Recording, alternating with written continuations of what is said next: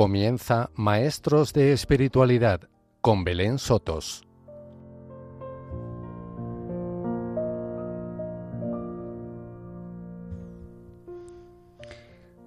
Queridos amigos y hermanos de Radio María, hoy continuamos conociendo a otro maestro de espiritualidad. En esta ocasión haremos nuestro recorrido con otra santa del siglo XVI que interpela al hombre de hoy, Santa María Magdalena de Pachi. A María Magdalena de Pachi la podemos enmarcar en la escuela carmelitana. Ella es carmelita descalza y en este marco vamos a considerar su experiencia espiritual. Fue canonizada el 28 de abril de 1669 por el Papa Clemente IX. Reciban un saludo de quien les habla, Belén Sotos, y en el control de sonido, Mónica Martínez.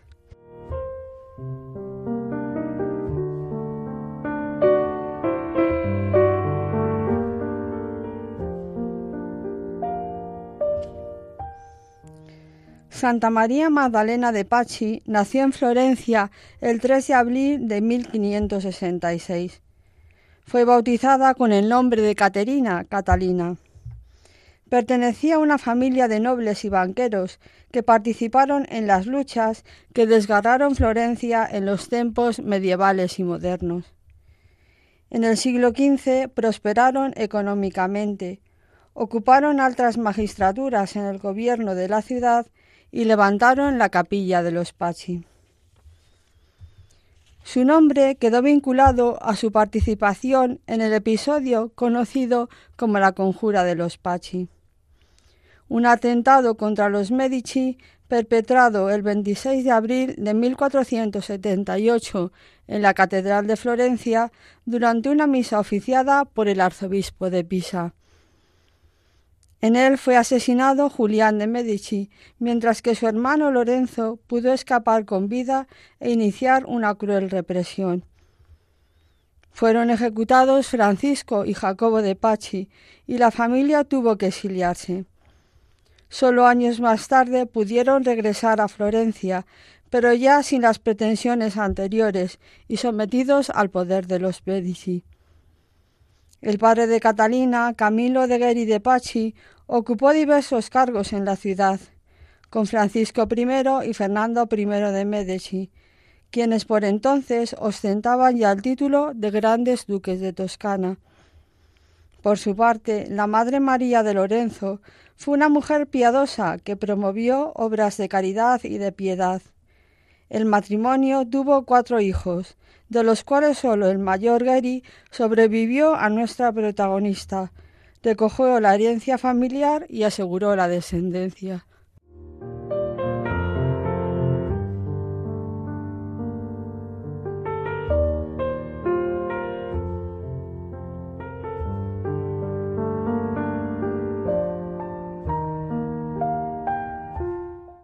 Después de este breve recorrido por su biografía y contexto histórico, vamos a introducirnos en su vida espiritual desde sus inicios. Desde la infancia, Catalina se inició en la vida de oración. Una enorme sensibilidad la caracterizó desde niña. A los diez años, el 25 de marzo de 1576, día de la encarnación del Señor, recibió por primera vez la comunión. Y el jueves santo de ese mismo año, el 19 de abril, realizó un voto privado de virginidad, que brotó de la consideración del amor de Jesús al ofrecerse a los hombres como alimento y consuelo en la Eucaristía. Sus dos pilares en su vida espiritual fueron la pasión y la Eucaristía. Santa María Magdalena de Pachi elige profesar la vida religiosa en el monasterio de Carmelitas de Santa María de los Ángeles, siendo uno de los motivos que en él se podía comulgar diariamente. Ingresó en 1582 y recibió el hábito el 30 de enero de 1583, tomando el nombre de María Magdalena del Verbo encarnado. Terminado el noviciado en 1584, cayó gravemente enferma, al parecer de tuberculosis. y desahuciada por los médicos se le concedió la profesión religiosa. Esa tuvo lugar el 27 de mayo de ese año, en la fiesta de la Santísima Trinidad. Ella permanecía en una camilla ante el altar de la Virgen, y la ceremonia transcurrió con total ausencia de solemnidades exteriores. En segundo lugar, podemos considerar su experiencia mística. Durante los cuarenta días consecutivos a su profesión religiosa, María Magdalena experimentó una serie de éxtasis, caracterizados por la intensidad del encuentro con el Señor y vinculados de alguna manera a la vida litúrgica. Ello dio lugar a que las carmelitas, testigos de estos fenómenos, organizasen desde muy pronto una verdadera actividad amanuense, un grupo de varias religiosas escribía todo cuanto María Magdalena iba diciendo, mientras duraban los periodos de éxtasis, con incisos y descripciones sobre su estado físico, sus gestos y movimientos corporales. El conjunto de la producción literaria que surge en torno a las visiones de Santa María Magdalena de Pachi lo constituyen cinco libros manuscritos. Los cuarenta días, coloquios, Revelaciones e inteligencias. La prueba y renovación de la Iglesia.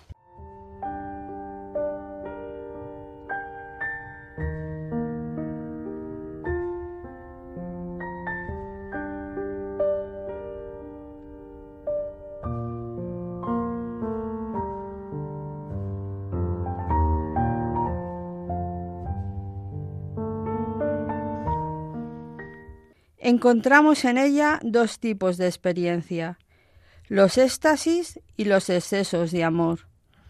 Los éxtasis abarcaban una serie de experiencias en diversos grados, que iban desde la abstracción en Dios, compatible con las actividades ordinarias, permanecer absorta en Dios en medio de las tareas cotidianas, hasta las visiones intelectuales. Por el contrario, lo que los manuscritos llaman excesos de amor eran efusiones incontroladas, que no le impedían la comunicación con los demás, pero que la privaban del dominio de sí. Dentro de los cuarenta días posteriores a su profesión religiosa, en 1584, destacan los siguientes éxtasis. La visión del drama de la pasión, el intercambio de corazones con Jesús, la primera impresión en el alma de los estigmas invisibles y la recepción de la corona de espinas con Santa Catalina de Siena y San Agustín como testigos.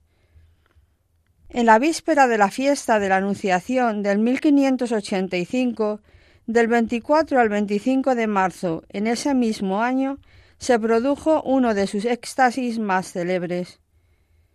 San Agustín escribió sobre el corazón de Magdalena con letras de oro y sangre, símbolos de la divinidad y la humanidad, las palabras verbum caro factunes. Juan 1.14, el verbo se hizo carne. San Agustín le explicó el significado de esta inscripción. De aquí en adelante tendrás continuamente en el corazón estas palabras. Podemos decir que ciertamente María Magdalena de Pachi ha quedado en la historia como una santa estática. Los excesos de amor podían hacerla pasar por loca, y ella misma se sentía enloquecer en alguno de estos arrebatos. Llamaba a Jesús loco de amor y se dejaba arrastrar por tales sentimientos. Las visiones de la pasión podían escandalizar en su tiempo, y chocan profundamente con la sensibilidad del nuestro y con el sentido de equilibrio y armonía que se atribuye a una vida espiritual sana. Es importante subrayar que estas experiencias extraordinarias que marcaron el itinerario vital de María Magdalena tienen un profundo anclaje en lo ordinario. Los propios manuscritos dan cuenta de su relación con la meditación de la palabra de Dios, la oración mental metódica, la vida sacramental y el ritmo litúrgico de la Iglesia. Del mismo modo, en María Magdalena de Pachi es prioritaria la idea de que Dios es comunicativo. La comunión intratrinitaria que se ave acestra aparece expresada en la idea del divino consejo, en el cual las tres personas de la Trinidad deciden el proyecto salvífico, la encarnación del Verbo, la redención y la glorificación.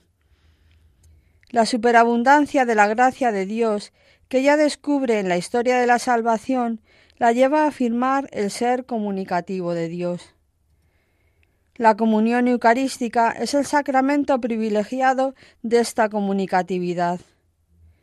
Esta comunicación se expresa en una clave esponsal, es una mística del desposorio, se trata de la intimidad del alma con Cristo. En Magdalena de Pachi, el misterio del Verbo encarnado aparece desde muy pronto contemplado como la gran novedad que se introduce en el seno de la vida trinitaria.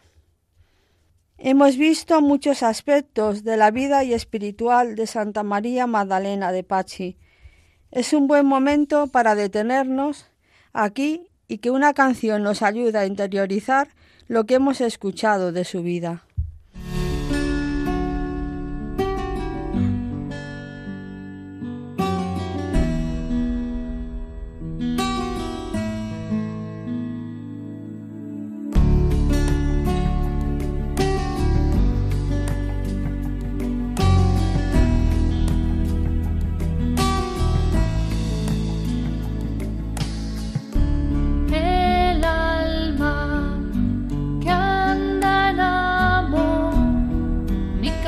ni se cansa.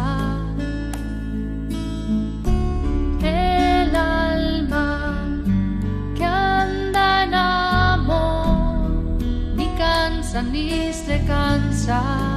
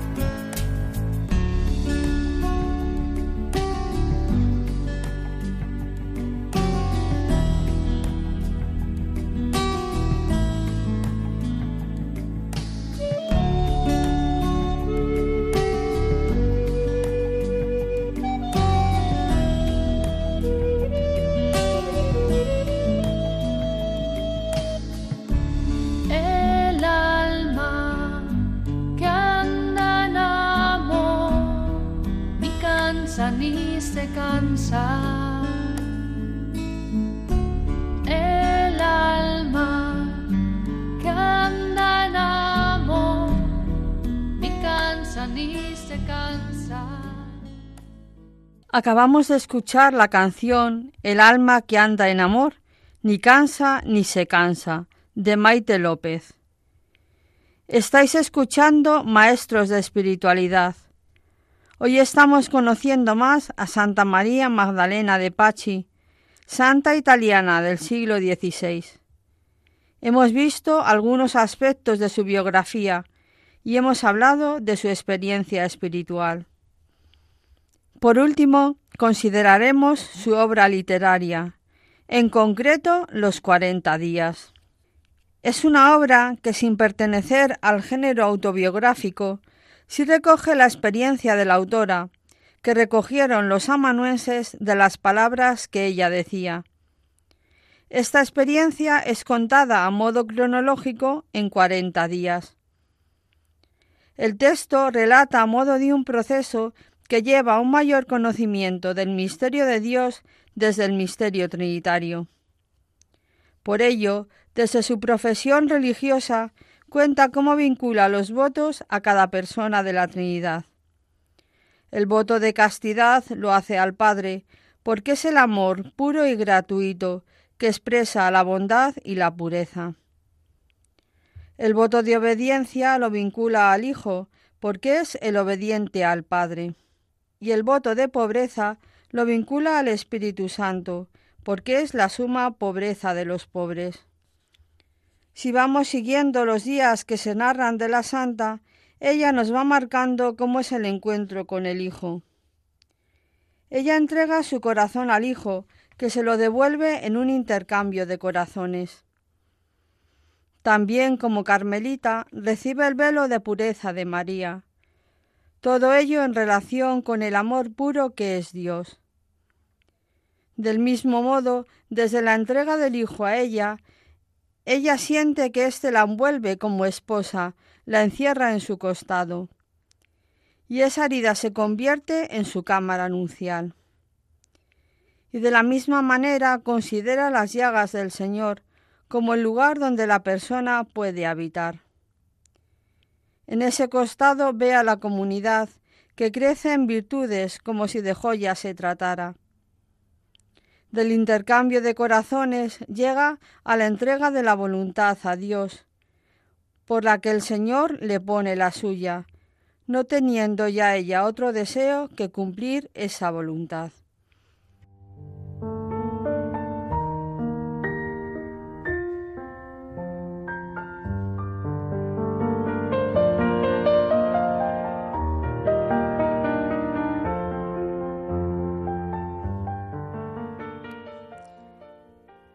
El Señor es, al modo de Catalina de Siena, como un puente que nos lleva al Padre. Así también ella puede expresar, a modo de ímpetus, este amor puro de Dios, sufriendo porque no es conocido.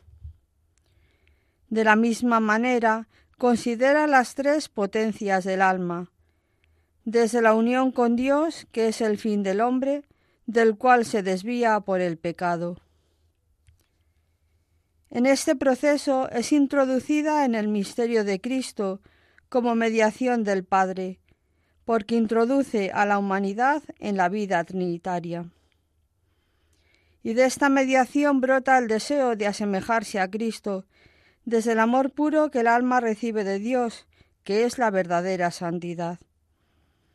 Para terminar en este proceso, es introducida en el misterio pascual por ello se puede señalar el símbolo de la sangre como la entrega del Señor, la cual produce tres efectos.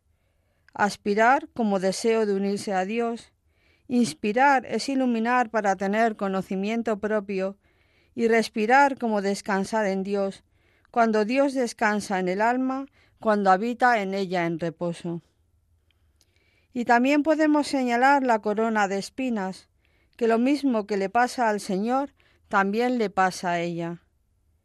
La corona simboliza la victoria de Cristo sobre el pecado. Así, el proceso finaliza con la unión mística, desde la experiencia de la fragilidad en la Eucaristía. De esta manera refiere la unión conyugal con el Señor con un sentido no solo esponsal, sino espiritual muy profundo. Cristo se une al alma, poniendo el rostro, las manos y los pies con los de la esposa, y se hace una cosa con él. Por eso deseaba todo lo que el esposo deseaba. Y esto que se produce en Dios se contempla en sí misma, que se ve en todas las criaturas. Y si tiene los ojos sobre Jesús, se ve a sí misma en Dios y a Dios en todas las cosas. Así el alma ve lo mismo que ve el Señor. Con la boca gusta lo mismo que Dios gusta. Del mismo modo con las manos, las obras en las que ve el bien que procede de Dios, evitando todo lo que le aparta de Dios, cuyo poder todo lo puede. Así en los pies ve el deseo del Señor que todas las criaturas se salven y le amen. En ese querer aparece una clave de su espiritualidad sacerdotal, desde la contemplación de la mediación de Cristo y su sangre redentora. En ella hay una continuidad del cuerpo del Señor, el cuerpo glorioso, el cuerpo eucarístico y el cuerpo eclesial es una espiritualidad del cuerpo de Cristo así contemplado.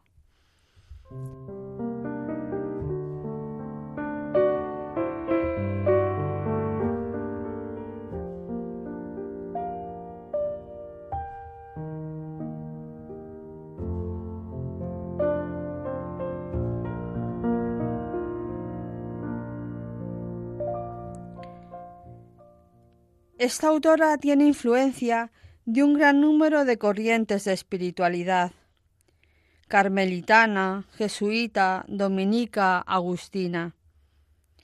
La influencia jesuita se aprecia porque ella se sitúa en la escena como si allí mismo se encontrara. También en este texto destaca la influencia de Santa Catalina de Siena, en lo que se refiere a la contemplación del Señor como puente y su humanidad. Y del mismo modo ocurre con San Agustín, del que recoge la contemplación de la humanidad de Cristo como una cierta influencia del misterio trinitario. Nos encontramos con referencias implícitas de la Escritura en lo que se refiere al misterio de Dios como la pasión de Cristo, las llagas, el costado, la corona de espinas, la sangre derramada. El texto nos ayuda a comprender de modo más pleno la humanidad de Cristo, y desde la consideración de los votos como un signo, podemos vivir a modo evangélico de un modo más pleno los consejos que Dios nos pide a cualquier cristiano. Por otra parte, y profundizando en lo anterior, la santa nos lleva al encuentro con Cristo desde su humanidad. Ello nos ayuda a entrar en el amor de Dios que se dona gratuitamente al hombre. La corporalidad de Cristo nos inserta en el misterio del hombre, y así éste puede sentirse amado en lo que es, por el amor de Dios, que se ha hecho hombre y ha tomado lo suyo. Este texto está cargado de simbología, desde la consideración de los votos del misterio de Dios, como los símbolos que toma de la pasión, y la unión mística desde la corporalidad de Cristo. Es un texto que nos habla de una teología del cuerpo en el misterio trinitario de Dios que la santa puede contemplar.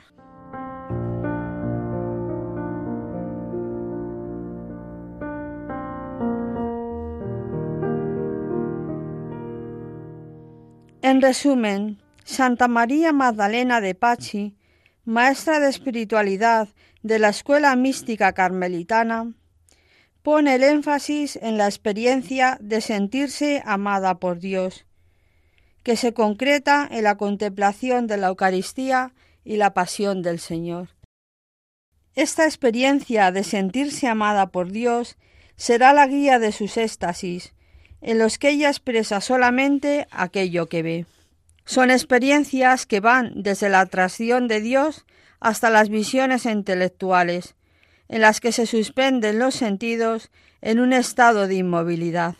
Por el contrario, acompañando estos éxtasis, también aparecen otras experiencias llamadas excesos de amor, expresiones incontroladas que no impiden que se comunique con otros, que expresan su dolor porque el amor no sea conocido ni amado. También podemos decir que esta experiencia mística que se enraiza en la pasión del Señor y de su encarnación no se desvincula de la vida ordinaria, que se alimenta de la Eucaristía, de la meditación de la palabra de Dios, la oración mental, los sacramentos y la vida litúrgica de la Iglesia.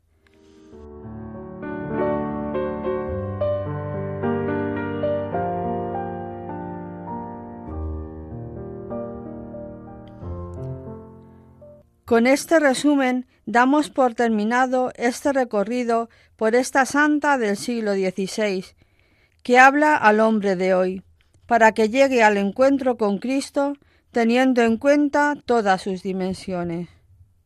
Os esperamos para próximos programas en los que seguiremos el recorrido por los maestros de espiritualidad que se han ido mostrando a lo largo de la historia de la Iglesia. Muchas gracias por habernos acompañado y os recordamos que podéis escuchar de nuevo el programa en el podcast de Radio María o podéis pedirlo en el teléfono de atención al oyente 91 822 8010. Un saludo de quien les habla, Belén Sotos, y Dios mediante nos volveremos a encontrar en torno a la vida de otro maestro de la espiritualidad.